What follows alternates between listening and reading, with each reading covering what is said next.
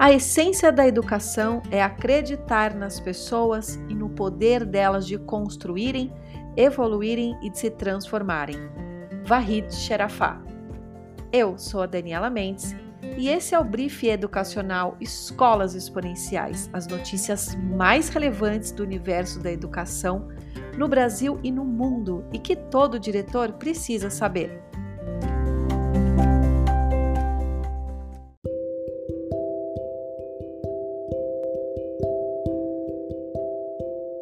MEC promove primeiro diagnóstico sobre a implementação da BNCC. O governo federal está realizando a primeira pesquisa de avaliação e monitoramento da implementação da Base Nacional Comum Curricular, BNCC. O coordenador da pesquisa do CAED, Marcelo Baumann, afirma que o principal objetivo é avaliar a intensidade e o alcance do processo de mobilização em torno da implementação da BNCC na educação infantil e no ensino fundamental.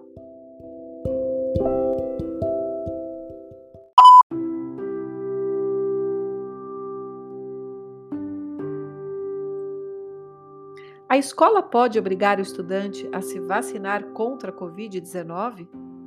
A vacinação já alcança adolescentes na capital paulista, a partir do dia 6 de setembro, os jovens entre 12 e 14 anos poderão ser imunizados. O Supremo Tribunal Federal julgou que, apesar da vacinação não ser obrigatória, ela poderá implicar em punições para aqueles que se recusarem a se imunizar. Para o advogado Leonardo Navarro, é inevitável que a vacinação seja cada vez mais exigida em todos os ambientes da sociedade embora não seja um assunto tão fácil. Falando nisso, o Gabinete da Articulação para Enfrentamento da Pandemia na Educação, o GAEP, publicou uma manifestação em favor da antecipação da segunda dose das vacinas para os professores e demais profissionais da educação. Apesar de a imunização completa da equipe escolar não ser condição para o retorno presencial às escolas, o grupo defende que as duas doses contra a Covid podem contribuir para o retorno seguro de volta às aulas presenciais.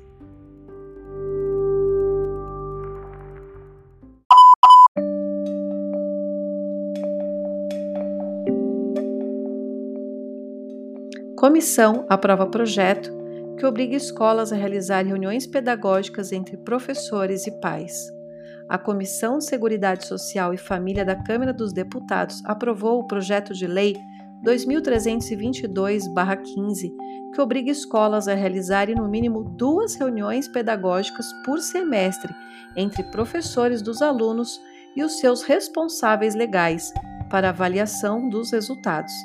A obrigação é incluída no Estatuto da Criança e do Adolescente, o ECA, e na Lei de Diretrizes e Bases da Educação Nacional.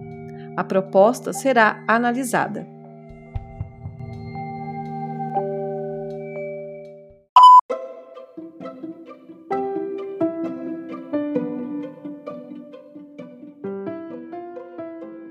MEC estuda adiar Enem após STF determinar a reabertura das inscrições.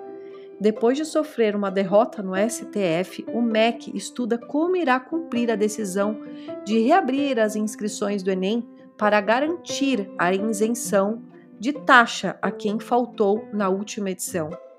Uma das opções avaliadas é pôr os novos inscritos para fazer o exame na mesma data reservada aos presos e internados. Outra possibilidade é atrasar a data da prova, atualmente marcada para o final de novembro.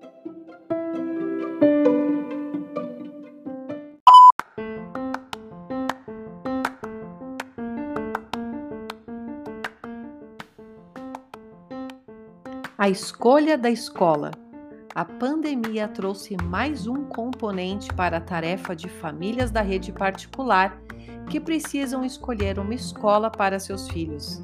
Em 2020 e 2021, muitas instituições deixaram pais descontentes porque se atrapalharam para oferecer o ensino remoto, outras porque tomaram tempo demais dos adultos para dar conta de ajudar as crianças em tantas aulas online.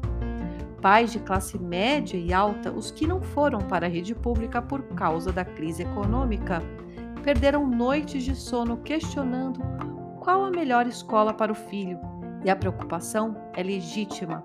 A melhor dica, do entanto, é simples. A melhor escola em geral é aquela que a criança gosta de ir. Durante a pandemia, é aquela da qual o aluno teve saudade. Para se aprofundar, estudo revela as vantagens em se ensinar habilidades emocionais na escola. A visão predominante sobre educação há tempos não se restringe ao conjunto de saberes e conteúdos formais aprendidos da escola. Habilidades socioemocionais, tais como empatia, capacidade de liderança, de trabalhar em grupo, criatividade e outras, se mostram tão essenciais quanto ter domínio da linguagem, da matemática e de outras ciências.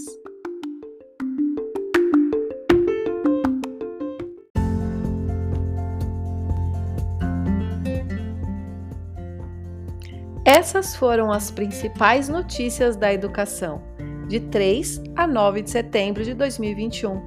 É sempre uma alegria ter você conosco.